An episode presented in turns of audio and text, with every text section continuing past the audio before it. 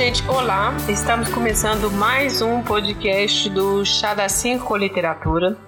Já faz um longo tempo, né, depois que a gente interrompeu, mas então esse episódio de hoje, ele é um retorno mesmo. E aí a gente vai fazer então conversas variadas, o segundo episódio da série. E a gente fez algumas mudanças, né? O chá passou por algumas mudanças, mas vocês vão percebendo ao longo dos episódios. E uma das coisas que a gente mudou é que vamos ter convidados a cada episódio. E para começar esse, hoje a gente está aqui com a Viviane. Oi, gente. E um dos motivos da gente tá, ter chamado ela é justamente porque, como. Bom, primeiro tema do nosso conversa de hoje vai ser Natal. E aí a gente queria fazer uma coisa mais ou menos diferente, porque, enfim, tem muitos livros e tem muita literatura sobre, né, Natal, mas a gente queria fazer uma coisa diferente. Então a gente optou por fazer é, sobre livros e filmes de mortes, assassinatos, coisas cruéis na época do Natal. Isso, exatamente.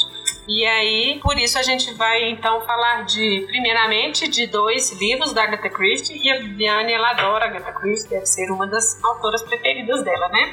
É, na verdade, eu leio Agatha Christie há muitos anos, talvez desde a minha infância. Eu devo ter lido. Eu devo ter lido todos, na É, verdade. provavelmente. É, acho que são 54, mais ou É. menos. Gosto muito mesmo da história e acho que ela é uma inspiração para todos os escritores policiais e de suspense que vieram depois. Então sempre É. é uma referência a ela, ela é uma referência literária nessa É, é a né? Dama do Crime, né? Sim, com certeza. É. Não há como negar a importância dela. Cada um escreve do que pode, né? É, o bom dos livros dela, eu acho que assim, não sei se é porque depois de tanto ler os livros ou de acompanhar séries e tudo, a gente já sabe mais ou menos o esquema, né? É sempre no countryside, e aí aquela morte onde todo mundo ao redor é suspeito, e aí a cena final, todo mundo envolvido e os detetives, né? A gente tem dois, eles vão sempre explicando a dedução e como eles chegaram até aquilo, né? Sim, na verdade eu gosto dessa história de você ficar jogando pistas e você tentar deduzir o que vai ser no final. Depois de ler tantos, algumas vezes a gente acerta, mas a gente não tem grandes surpresas e isso é muito agradável. É, eu acho, hoje, eu, hoje eu tava até pensando nisso, que eu acho que o legal da obra dela também é que ela inspirou outros filmes. E eu acho que, assim, a gente inclusive não vai entrar na vida dela, porque eu acho que ela merece um episódio só dela. E então isso vai ficar pra depois, né? Mas eu lembrei daquele filme Os Suspeitos, eu acho que chama, com Kevin Spacey Sim, novo. que é excelente, É, e esse, assim, excelente. você, você vê toda a tramazinha ali, bem o traço dela, né? Mas ela merece um episódio só pra ela, né? E hoje, assim, além desses dois livros ou histórias, contos dela que nós vamos falar, nós vamos São falar. natalinos.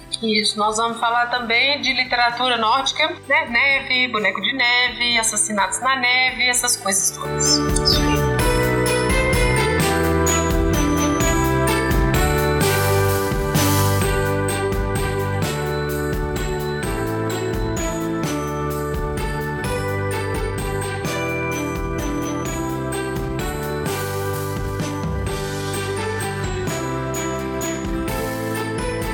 Bom, então, como a gente disse, primeiro nós vamos começar com duas obras da Agatha Christie. O primeiro é um livro publicado em 1938 e o título é O Natal de Hercule Poirot.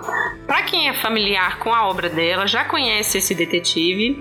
Ele é belga, ele se muda para Inglaterra um pouco durante a guerra, né, a Segunda Guerra. Ele até sofre na guerra lá, tem umas, como é que fala, umas feridas de guerra. E aí ele vai morar na Inglaterra. E lá ele começa a trabalhar como detetive. Bom, é, a edição brasileira é de 1986. E você quer fazer a resenha da história? Sim, tentamos o máximo possível não fazer spoilers, Ah, né? exato. É, essa história, ela, ela é no período do Natal e o Hercule Poirot ele é convidado pelo milionário, o Semyon Lee, a passar o Natal na casa dele, junto com a família. E esse milionário, ele é um senhor de idade bastante desagradável e ele, tipo, preparou uma peça para a família, convidou uns parentes distantes, pessoas que não se gostavam mais, pessoas que não se conheciam e o detetive, porque ele suspeitava que havia uma tragédia nessa noite de Natal. Na verdade, ele fala, né, que os próprios filhos não gostam dele e ele não gosta dos filhos, né? Fala que os filhos é. são covardes. É uma situação e... estranha, mas todos vivem às custas dele, então ele manipula todo mundo. É, outra informação, né, para quem já conhece Agatha Christie, quem não conhece, é que sempre tem a questão da herança, é sempre o patriarca que sustenta todo mundo, todo mundo morando no casarão, no countryside, então é sempre mais ou menos esse cenário, porque aí daí que sai, né, a coisa de todo mundo ser suspeito, porque todo Isso. mundo tem interesse. E tá todo mundo ilhado na neve, lá naquela casa, e alguém morreu lá, então não tem jeito, se é alguém externo. Tá todo mundo lá no misturado. É, na introdução desse livro, é, ela conta que, a Agatha Christie conta que o cunhado dela reclama que as mortes, né, as descrições e como ela mata os personagens dela tá ficando muito leve, sem graça, e aí é, esse milionário, Simeon Lee, ele morre degolado, né? Então, é assim, é bem sangrento. E mirabolante, né? É, exatamente. E aí começa o caso. Na verdade, o Poirot mesmo chega a conversar com ele uma vez, né? Porque Sim. ele liga pedindo ele pra ir passar o Natal com ele e depois disso começa a investigação, né?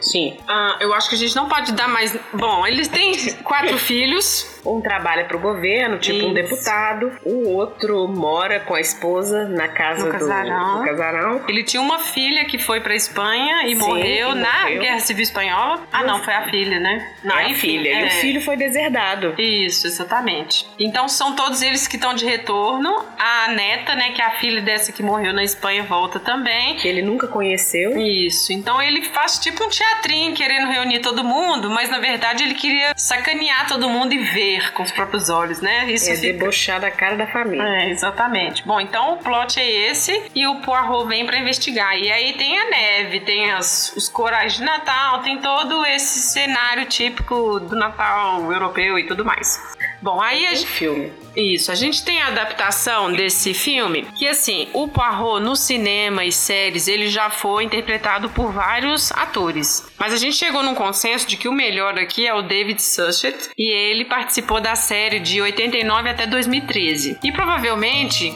quem assiste já deve lembrar dele, porque ele é conhecidíssimo e aparentemente foi a própria família dela quem o escolheu para que pudesse fazer o personagem nas telas. E ele disse que quando ele foi escolhido, convidado para fazer o papel, ele começou a ler todos os livros para poder construir o personagem, observando bem todos os detalhezinhos do caráter dele, assim. Porque ele tem toque, né, Fiana? Sim, ele tem manias, ele é obcecado por arrumar aquele bigode excêntrico é, que ele tem. Passa cera, né? Meio nojento, né? Sim, e tem uma, uma, um lance dele cortar uns pedaços de torrada e pôr ah, pedacinhos é de geleia e comer uns pedacinhos. Então ele tem muitas manias. É, e eu acho que é pra mostrar que ele é metódico, né? Sim, que calcula os mínimos detalhes. Então tem um jeitinho de andar com os passinhos apertadinhos. Então, esse ator, como ele mesmo disse, eu já vi em entrevista, ele dedicou 20 anos a esse personagem personagem. Então ele praticamente é a segunda vida dele, é esse uhum. personagem. E eu acho que ele, ela acentua muito isso, essa coisa dele com os detalhes, justamente para mostrar o quão meticuloso ele é. Porque quando ele descobre as coisas, é porque tem alguma coisa que né? sai da rotina. Ah, todo dia a pessoa tomou café e nesse dia ela tomou suco, mas por quê? Aí isso, essas coisas pequeninas que chamam a atenção dele, que passa batido para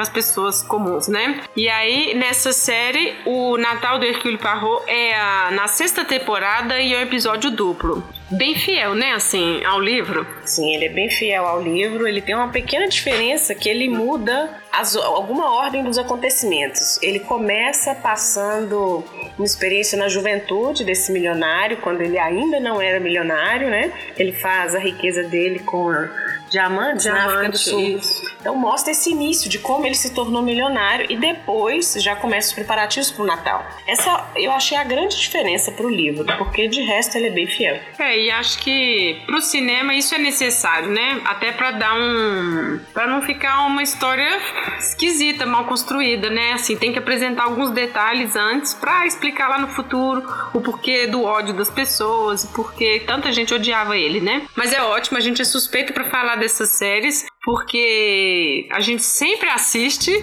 assim, tipo sábado à tarde ou domingo, não tem muita coisa, a gente vai assistir ou Miss Marple, que é a outra personagem dele, né, de da Agatha Christie. Da Agatha Christie e ou algum filme do Hercule Poirot. Então, assim, a gente é suspeito.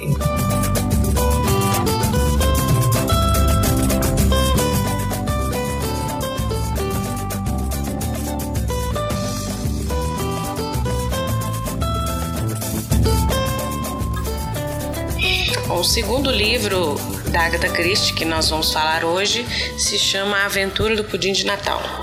É um livro de contos que foi publicado em 1960 e é um livro não é um dos mais importantes da carreira dela como escritora, principalmente porque se trata de uma reunião de contos é. e esses contos eles se referem a comidas de Natal. Então, o primeiro que a gente está falando, que é esse do pudim de Natal, se refere justamente a um pudim de ameixas que é típico no Natal britânico provavelmente nunca vi por aqui, pudim de ameixas, mas. E parece que ele tem que ficar cozinhando umas semanas antes e é. tem gordura de pato, parece também. É um trem meio nojento, eu não vá mesmo é, conhecer. É, não, mas... parece que tá cozinhando esquisito uma semana antes, um trem assim.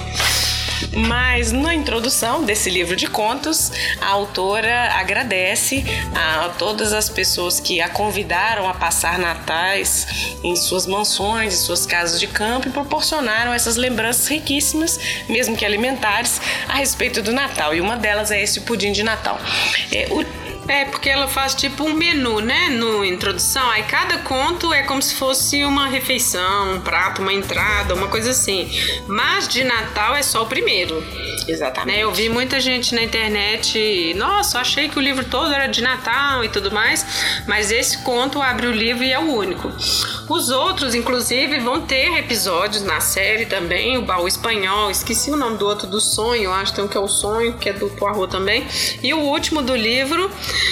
é o da Miss Marple, que é a outra personagem, né? Que a gente comentou aqui mais cedo. Que é uma senhorinha que vive no interior, Santa Mary Mead, eu acho que chama a cidade dela, e é sempre essa cidade, não muda de cidade é. jamais. E ela, como o Hercule Poirot, ela desvenda os crimes a partir de dedução. Só que ela não é da força policial como ele. Então ela se baseia na experiência dela com crianças, com a vizinhança, com a paróquia, com experiências do povoado dela, que é, é também interessante. Ela tem que ficar inventando, né, um jeito de entrar na cena do crime, de investigar, de fazer perguntas, tipo para fazer o inquérito mesmo, porque como ela é só uma aposentada que mora lá, ela não tem acesso a essas coisas todas. Não, mas ela é ótima também e os seriados dela também são ótimos, é uma boa indicação também. Exatamente. Bom, mas então vamos à história. É, não é necessariamente um assassinato, é um roubo, né? Sim, é um roubo de uma joia de família é, no caso do livro, no caso do livro, o Poirot é convidado pelo ministro do exterior, parece, para desvendar o roubo desse rubi. É um rubi valioso de uma família real estrangeira, acho que egípcia, uhum. e que o príncipe perdeu porque emprestou essa joia para uma moça que ele conhecia. Um jantar. Um jantar para uma moça e a moça desapareceu com a joia. É. Isso criou um problema diplomático. Poirot, um pouco contra sua própria vontade, vai tentar resolver esse caso para o ministro. É, ele acha que é um capricho, né, do príncipe, ele de cara não topa, mas novamente ele é convidado para o Natal na casa de uma família, mas porque pessoas prováveis de, né, de serem suspeitas estariam reunidas nesse Natal, que são pessoas, na verdade, o dono da casa é um coronel que é egiptólogo. Sim, e faz a, coleção isso. de artefatos. E aí ele teria comentado sobre essa joia numa reunião na casa desse cara. Então, todas as pessoas que estavam nessa reunião vão estar nesse Natal. E aí o Poirot vai justamente para tentar perceber quem que poderia, poderia ser receptado essa joia. Exatamente. Mas como é um conto, é uma história bem curtinha, né? Assim, não tem muito ela não é longa igual a outra que vai, né, realmente construindo uma um... uma trama elaborada, Isso. não tem. Ele é realmente muito simples, é um caso de roubo e assim, não é o meu conto favorito também. É. Realmente ele não é muito elaborado, mas enfim, ele é de Natal. É, eu acho que ele é divertido. Ele é assim, né? Assim, é porque o nome você fica pensando, nossa, o que seria isso? Vi também outras pessoas comentando que achavam que era o nome de história infantil. É, e lembra um pouco, porque é bem curtinho e não tem uma coisa muito grave acontecendo. É, não é sangrento, né? Sim. Exatamente. Aí a adaptação ficou com o título de O Roubo do Rubi Real. E dessa mesma série que a gente citou antes, ele é o episódio 8 da terceira temporada. No seriado fica bem claro que é a joia de uma família é, real egípcia e o príncipe é meio fanfarrão mesmo. Ele tem 19 anos e o pai tá velho e ele assim que se tornar o monarca e tudo, ele quer combater os nacionalistas que querem tirar a família real do poder e os britânicos, claro, apoiam a família. Então fica essa pegada política bem clara no filme que no livro não tem. Exatamente. Inclusive, no filme, o príncipe é realmente desagradável. Nossa, a gente fica querendo que nunca encontre o Rubi mesmo, que não dê certo para ele. Eles suspeitam que o Rubi é, seria para financiar Isso. a revolta mesmo popular. Nossa, né? o pior que depois que eu assisti o episódio novo, me deu uma raiva que eu falei assim, nossa, pior que eu apoio, sabe? Rouba logo esse Rubi mesmo, sabe? Que era chato, vão acabar logo essa monarquia. Mas isso não tem no livro, né? Assim, não, não tem. Fica bem, assim, ela nem fala no livro, é a monarca de uma nação estrangeira, com letra maiúscula, assim. Então, pode ser qualquer uma das, das, das nações do Império Britânico, exatamente. Mas assim, bem curtinho. Acho que o seriado, eu não sei, eu acho que eu até prefiro assistir, porque é rapidinho. E tem outra diferença que é a perseguição. Ah, é. Exatamente. No filme há uma perseguição policial naqueles calhambeques antigos, uma super aventura. Isso. O que não acontece no livro. O livro não tem essa cena. É, e o Parro não é disso, né? Assim, perseguição. Não. não, a coisa dele é dedutiva. Ele fica sentado na biblioteca e ele resolve o caso sentado ali na biblioteca. Sim, ele é né? capaz né? de armar uma armadilha, mas Isso. não de perseguição policial. Isso Exato. é uma coisa muito moderna. É, acho que é um pouco pro seriado mesmo, né? Assim, mas é uma adaptação feliz, não é aquela coisa horrível. E ele é um excelente ator, acho que sim, é divertido. Vai agradar. Sim. Gente, uma outra adaptação é porque, na verdade, eu achei por acaso no YouTube.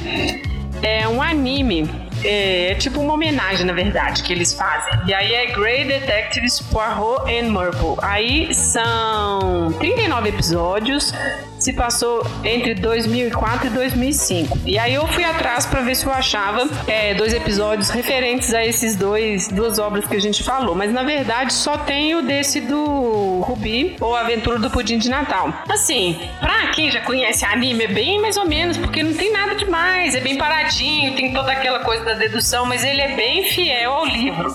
Assim, até os diálogos são bem certinhos e acho que assim, é divertido. É fiel à série também, né? É. Ele copia cenários, copia vestuário, ele não cria coisas modernas para o anime, né? É, a diferença é que eles colocaram o Hastings, que é também do exército inglês, e vira amigo dele, vira assistente dele, ele tá em todos os casos, o Arro, e a Mabel, Mabel, né, Mabel, que é uma menina que ajuda ele também, que é uma assistente, que na série é a Miss Lemon. Que é a secretária dele, mas é uma senhora. É, mas aquela é uma garota. E a, o toque anime é que ela, tipo, anda com um patinho. Assim, um patinho engraçado, divertido. Então, aquele personagemzinho engraçado de anime, né? Mas o esquema é o mesmo. O colar, fica todo mundo tentando descobrir o que aconteceu e tudo. E tem uma coisa engraçada que eles falam que é o coração, né? Assim, o, o tratamento né, que eles têm com Poirot. Bom, agora seguindo em frente.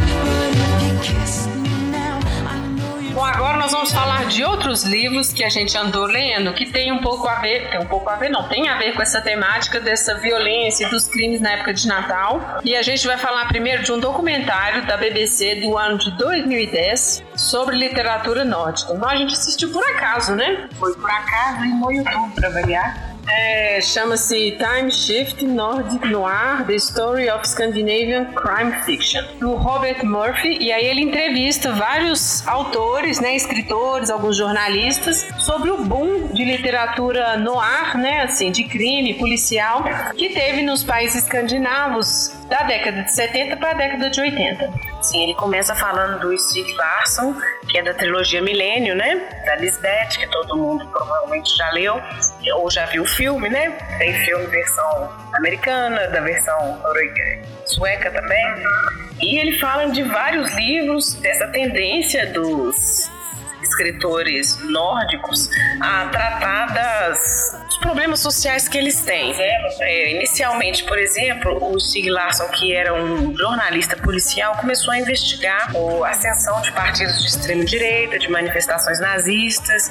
Aí aconteciam assassinatos extremamente violentos, casos de violência doméstica, violência contra as mulheres, esse tipo de problema social que acontece também entre eles. E a maioria desses livros trata disso de serial killer, onde a vítima é mulher, existe a violência intrínseca, esse tipo de assunto. É, eu acho que é um pouco assim, porque por ser por serem países onde o estado, né, a intervenção é muito forte, né, o estado de bem-estar social, fica parecendo que eles não têm esses problemas. Mas a própria sociedade estava chocada não com a quantidade, mas a crueldade, assim. Lugares inóspitos, né? Pessoas vivendo, sei lá, presas em porão durante anos e ninguém sabe, né? Aqueles casos esquisitos de cold case, né? Que a gente vê aí. Então, é um, um documentário muito legal e foi graças a eles que a gente chegou em alguns autores que a gente começou a ler freneticamente. Bom, eu li um da Islândia e a Viviane leu um da Noruega. Então a gente vai falar deles. Tem, tem filmes e outros não, né? Pode começar pelo seu. Eu descobri o Ionesbo nesse documentário, realmente. É, a chamada para esse autor foi sobre o livro O Boneco de Neve, que é sobre esse livro, inclusive, que eu vou falar. É, esse livro foi publicado em 2007 na Noruega e chegou aqui no Brasil em 2013. É, acho que no mesmo ano que em Portugal também. A chamada para esse livro Boneco de Neve é que me deixou assim é, muito ansiosa para ler. Parecia um filme de terror. É, eu também achei que era um filme de terror porque conta a chamada, a repórter que vai falar do livro no documentário fala exatamente desse jeito, que a, a pessoa, a mulher chega em casa, o marido e o filho estão cozinhando, animados, e aí ela pensa, nossa, que legal, eles estão cozinhando. Fala, nossa, bom que eles estão cozinhando e ainda fizeram o boneco de neve. Aí o pai olha pro menino, boneco de neve? Nós não fizemos boneco de neve. E tinha um boneco de neve gigante no jardim, só que ao contrário dos normais bonecos de neve, esse boneco de neve olhava para dentro da casa e não pro jardim. Então isso eu já fiquei com aquele suspense, né? Será que é um daqueles filmes de terror, tipo Jack Frost, aquelas coisas, né? Porque já é uma informação que para nós assim, nossa, é mesmo, os bonecos de neve são feitos virados pra rua, né? Exato, é. Eles não olham para dentro das casas. Então ficou uma coisa muito aterrorizante. E aí eu procurei esse livro para ler justamente por isso. E aí, lendo o livro, já entendi que tinha um detetive, que é o Harry Hole, e esse ele era já o quinto livro da série. Então hoje já são 11 livros que do detetive Harry Hole, do mesmo autor, Ionesbo. E não é necessário ler todos os livros, mas. Eles não têm conexão entre eles, não? Não. Vai acumulando informação, não? Tem os mesmos personagens, alguns se repetem ao longo do livro. Se você conseguir ler do primeiro até o final, é claro que a experiência é uma. Sim. Mas você pode ler um só e você vai ficar bastante satisfeito. O interessante de ler todos é que você vai ver o crescimento do personagem, como que ele vai avançando à medida que os acontecimentos vão se dando, né? E o detetive, ele, ele é muito bom, ótimo, inteligente, mas tem um problema com vícios, né? Tem livros que ele bebe, fica muito ruim, tem livros que ele usa entorpecentes. Então ele é uma pessoa comum, como qualquer outra, e só que ele resolve os problemas, né? Eu acho que isso tem essa pegada do sempre vai ter isso, né? Os detetives são geniais, mas eles tem fraquezas. Sim, e tem assim, não comem direito, não tomam banho, tem problemas com a família, né? Todos assim, tem sempre uma questão íntima ou pessoal da vida assim que compensa, né? Assim, não, ele tem tantos problemas, mas veja como ele é genial, veja como ele consegue resolver todos os casos, ele se entrega, ele até esqueceu de comer para resolver tudo. Sempre tem isso. O Alander também, que é da Suécia, é a mesma coisa. E esse detetive, o Harry Hole, foi construído em volta dele, é, a família dele, os amigos os colegas de trabalho. É muito interessante. Então, por exemplo, nos livros você já aprende que ele tem uma irmã com síndrome de Down, o pai dele ficou um pouco catatônico depois da morte da mãe, eles quase não conversam. Então, sim, tem relações familiares problemáticas, tem problema de drogas na rua, tem problema de mendigo, tem vários problemas. Então, é legal porque, assim, o livro torna Oslo, né, ou a Noruega, um país comum, como qualquer outro, com problemas sociais. Então, é interessante. Eu gostei muito de ler o livro e acabou que eu li Estou lendo já o 11 primeiro, porque o 12 segundo vai ser lançado em março do ano que vem, então tem que estar aguardando. E vai ter um filme. É, mas voltando ao livro Boneco de Neve, aí tem isso. Fica aquela coisa esquisita de eles verem o boneco de neve olhando para dentro da casa. E tem uma relação com o assassinato? Claro que tem, claro que tem. Há, algumas pessoas na internet contam o início do livro. Eu não sei se eu poderia contar também o início do livro. Se não tem nenhum spoiler? Só para que as pessoas tenham vontade de ler. É, bom, aí eles vão ter vontade de ler. É assim, o menino, ele vai com a mãe dele e estaciona num lugar. Aí a mãe dele fala com, com o garoto pra ficar esperando no carro que ela já voltava. Nossa, jamais. É, jamais. pois é, mas Nossa, jamais. Pois é, tá nevando, né? que coisa. Aí a mulher sai e vai encontrar um amante. E deixa o menino sozinho no carro. E aí o menino começa a montar um boneco de neve. E aí ele monta um boneco de neve imenso, gigantesco. E aí, tempo depois, que a a mãe dele volta, porque a mãe dele tá tendo um caso, e deixa o menino lá, né? Na hora que volta, a, menina, a mãe olha pro menino e o menino tá com a cara estranha. E ela, tudo bem? Ele, tudo bem. E ela liga o carro, começa a dirigir, ela vê aquele boneco de neve monstruoso na frente. Olha o boneco de neve, não sei o quê. E aí olha pelo retrovisor, vê a carinha do menino. Mas tá tudo bem mesmo? Ele, ah, mamãe, nós todos vamos morrer. E aí acaba esse capítulo, assim. Ah, tá. Provavelmente, né, morreram. Sim, então assim, quem vai morrer tem uma ligação com o boneco de neve. O boneco de neve aparece. É um aviso. É um aviso. É, então um Frost, me- é um É. Frost da Noruega malvado. Não muito malvado. Ah, tá. Ok. Mas então vai ter o filme possivelmente, né? Com certeza, ele já É. foi filmado. Ah, tá. O Scorsese comprou os direitos em 2010 ou 2013, mas o filme vai ser em outubro do ano que vem. Ah, tá que bom. E é com o Michael Fassbender, que vai ser o personagem principal, graças a Deus. E Charlotte Gainsbourg. E a outra moça, eu não sei o nome, eu acho que ela é da Noruega mesmo. Mas é, eu acho que tem tudo pra ser um bom filme. Inclusive, não é hábito nosso aqui no Brasil, mas esse livro tem um book trailer, que é um filme curtinho, que conta mais ou menos, é um trailer do livro que você pode ver no YouTube. Então você consegue imaginar mais ou menos como eles vão fazer o filme. Então fica um filme muito emocionante, porque o livro é emocionante, você começa a ler muito rápido as páginas a fim de resolver rápido o que, que É. aconteceu. Então, como filme, isso funciona muito bem. É, é um traço dessa literatura policial, né? Você vai lendo, não, e tem um suspense mesmo. É uma coisa quase roteiro, né? Sim, exatamente. Eu gostei muito, eu indico para várias pessoas. Eu já consigo convencer várias pessoas a ler, então espero que consiga mais. Ah, então, gente, essa é a dica, é o boneco de neve. O que eu vou falar é do autor Arnaldur Indridason. Eu também ouvi falar dele nesse documentário. Ele é islandês. E o livro dele, da época do Natal, que tem a ver com nossa temática aqui, se chama Vozes. Não tem tudo traduzido para o português, na verdade.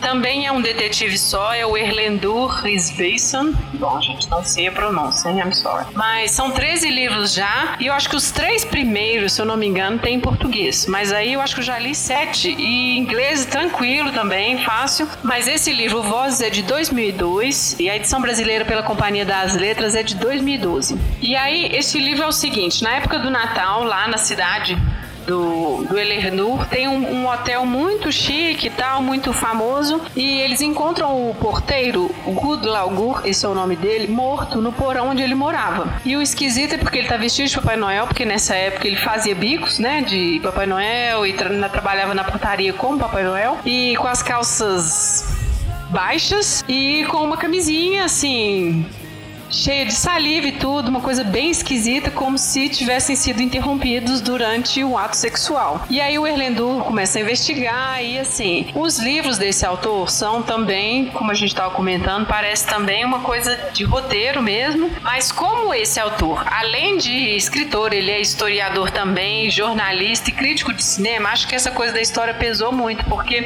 todos os livros dele têm todo um histórico lá atrás, um pouco da Agatha Christie também, né, que para justificar as ações do presente, né? Mas a coisa assim, de 50 anos, 30 anos atrás, é bem longínquo mesmo. E aí, esse detetive também tem problemas pessoais lá, ele é divorciado, a filha dele, a Eva, ela é super drogada, dele tem que buscar ela nas bocas, tudo, e de encontrar ela prostituindo, aquelas coisas bem esquisitas. E ele é obcecado com pessoas desaparecidas, porque quando criança, ele e o irmão dele enfrentaram uma nevasca e a descrição é que os dois estavam de mão tentando fugir, né, correr. E aí ele apagou na hora que ele acordou, já não tinha o irmão dele mais, o pai dele salvando ele.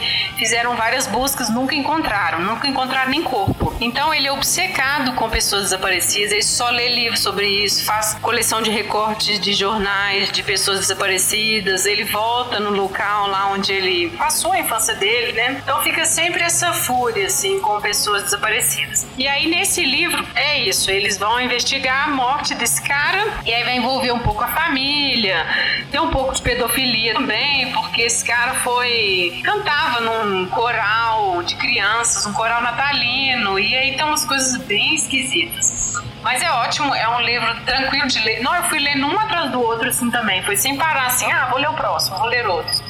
E ele tem uma parceira, Elinborg, que ela tem um dos livros que é só ela que, que trabalha porque ele tá tipo afastado problemas pessoais. Esse é o que é o mais diferente, sim. Mas a temática, como a Viviane comentou falando do documentário, é mais ou menos sempre essa: xenofobia, violência doméstica, misoginia, né? Assim, eu lembro que quando eu sentei para assistir o... Os Homens que Não Amavam as Mulheres, que eu fiquei chocada, assim, a violência gratuita da Lisbeth andar no metrô e o cara vindo bater nela, assim, do nada, porque ela era esquisita, a roupa não era normal, assim, enfim. E aí eu lembro que eu falei, nossa, coisa esquisita. Aí que eu comecei a ler esses livros que eu fui vendo, assim, quanto que é comum isto, assim como no Brasil ou quando em qualquer lugar. Essa gravação do metrô da Alemanha recentemente, né? A mulher foi empurrada escada simplesmente só foi empurrado. Exatamente. Então eu acho que esse choque que eles tiveram, né, nos anos 70, 80, tipo, ó, de onde esses autores estão tirando essas ideias? Eles estão tirando da realidade. A gente é, tem isso vida também. Como ela é, né? Exatamente. Bom, esse não tem filme. Bom, aparentemente até agora não tem filme.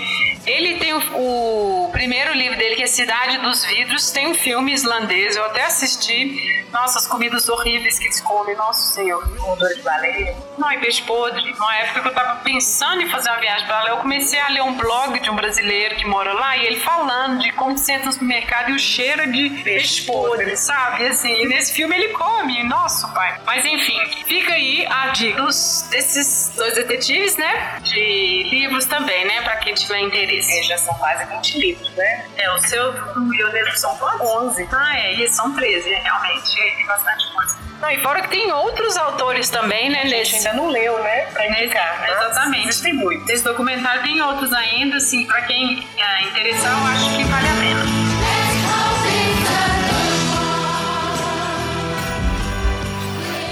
Bom, gente, a gente está chegando ao fim desse episódio e agora a gente vai só dar uma geral no que a gente andou lendo ou assistindo, né, mais ou menos. Bom, eu acho que já tem um mês já, ou dois, não sei, que eu corri para ler A Garota no Trem, porque eu queria ler antes de assistir o da Paula Hawkins, para ler antes do filme, mas acabou que eu nem fui ver o filme ainda e acho que já até saiu do cinema, mas eu assistirei. Na verdade, eu não sabia nada sobre o livro. Eu assisti o trailer e fiquei interessada é uma garota que vai sempre todo dia, ela pega o trem do subúrbio e vai para Londres pro emprego que ela não está trabalhando mais, mas ninguém sabe disso. Ela é alcoólatra, inclusive perdeu o emprego por causa disso. E como ela sempre passa todo dia pelo mesmo lugar, ela vê sempre as mesmas casas, as mesmas pessoas, nos mesmos horários, porque tem as pessoas têm a mesma rotina de trabalho, da vida como ela. E ela passa a dar nomes para essas pessoas, como se fossem personagens. E aí um dia ela presencia uma coisa esquisita dessa vida vida de um casal e ela fica envolvida mesmo, assim, não é possível que fulano é capaz de falar, fazer isso com fulano, enfim. Ela começa a se envolver com esses personagens fictícios, que são pessoas reais, na verdade, e aí uma, né, a mulher some e aí ela fica tentando ajudar a polícia, e ao mesmo tempo a polícia acha que ela é suspeita. O livro é mais ou menos isso, mas eu achei ele bom e, na verdade, eu ficava julgando ela em silêncio. Nossa, mas essa alcoólatra, difícil demais. Nossa, mas isso ela não lembra? Não, não acredito. Sabe aquela coisa assim, a gente... E no final final dei uma reviravolta sinistra, assim. É muito legal. E acho que o filme deve ter ficado bom também, porque ele não é super complexo, né? Então eu acho que deve ter ficado legal também. Bom, eu vou falar de um livro que eu li também por causa de book trailer. Então, até a gente estava comentando, gente, book trailer funciona. É, ele chama Maré Viva, também são de autores nórdicos. É um casal, chama Sila e Rolf Borgland, algo parecido, né? ótimo, que a gente não sabe falar ótimo. desse jeito. E Maré Viva é a história de uma moça grávida que foi assassinada numa praia. Ela foi enterrada viva até o pescoço. Quando a maré subiu, né, ela morreu afogada. E é um caso super triste, que foi numa cidadezinha muito pequena, com poucos habitantes, e depois de muitos anos, tipo 20 anos depois, o caso é reaberto e aí que eles vão investigar. É muito interessante também. E da mesma forma que os outros autores que a gente comentou, também aborda questões sociais, nesse caso. Gênero aborda gênero e esse principalmente sobre os mendigos, sobre a vida dos mendigos, o exército da salvação e o que o Estado faz para os mendigos, como as pessoas agridem morador de rua, que lá também eles agridem morador de rua, põe fogo, essas coisas. Então é bem legal o livro, é muito interessante também, recomendo, quem quiser ler. Bom, a minha outra indicação de livro é do mesmo autor, do Boneco de Neve, o Ionesbel, e ele é o 11 primeiro livro, se chama Polícia, e neste caso ele aborda a questão da corrupção da polícia com os políticos nada novo, né, no front. Nossa, e, e atual, né? Assim. E é muito interessante, é o mesmo detetive, o Harry Hole, e tem os mesmos colegas da equipe. Mistura narcotráfico, polícia, política e no mesmo esquema, assassinatos em série.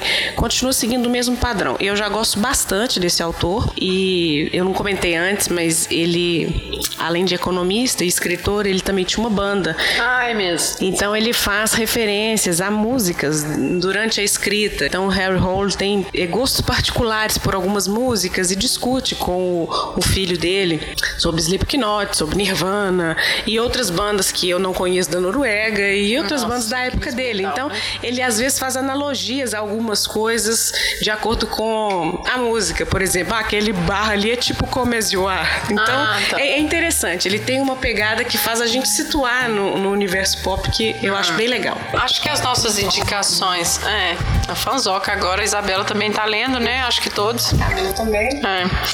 Uh, mas são essas as nossas indicações. A gente espera que vocês tenham gostado desse episódio de Natal. A gente aproveita para desejar um Feliz Natal. Feliz Natal, ho, ho, ho. Né, assim, boas festas e Feliz Ano Novo também, né? Sem crimes de preferência. É, 2016 foi meio barra, né? Vamos torcer para 2017 ser melhor, né? Porque a tendência tem que ser, né? Uma coisa melhor. Bom, o podcast a gente está nas mídias sociais todas. Só lembrando, Instagram, Facebook, Twitter, e-mail também de contato, está lá no nosso blog. Então estamos abertos para comentários, sugestões e podem comentar mesmo assim. A gente demorou para responder os outros comentários, mas agora a gente está de volta e janeiro tem mais um episódio para vocês. Tchau. Até mais.